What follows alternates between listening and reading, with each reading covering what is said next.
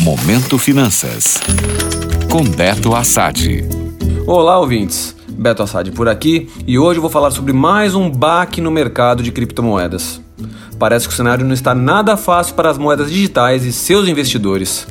E o último triste acontecimento no mundo cripto foi o pedido de recuperação judicial, lá nos Estados Unidos, da Celsius Network, uma plataforma de serviços financeiros com criptomoedas.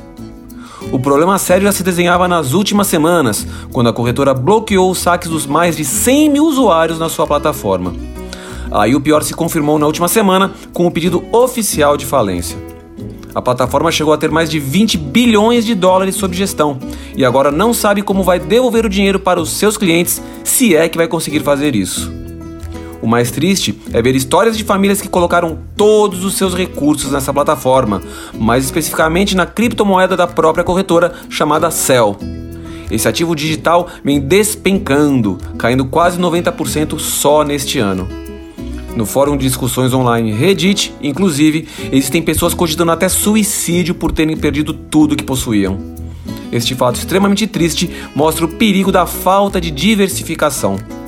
Colocar todo o patrimônio construído ao longo de uma vida num único ativo e ainda de alto risco é de uma irresponsabilidade enorme, infelizmente.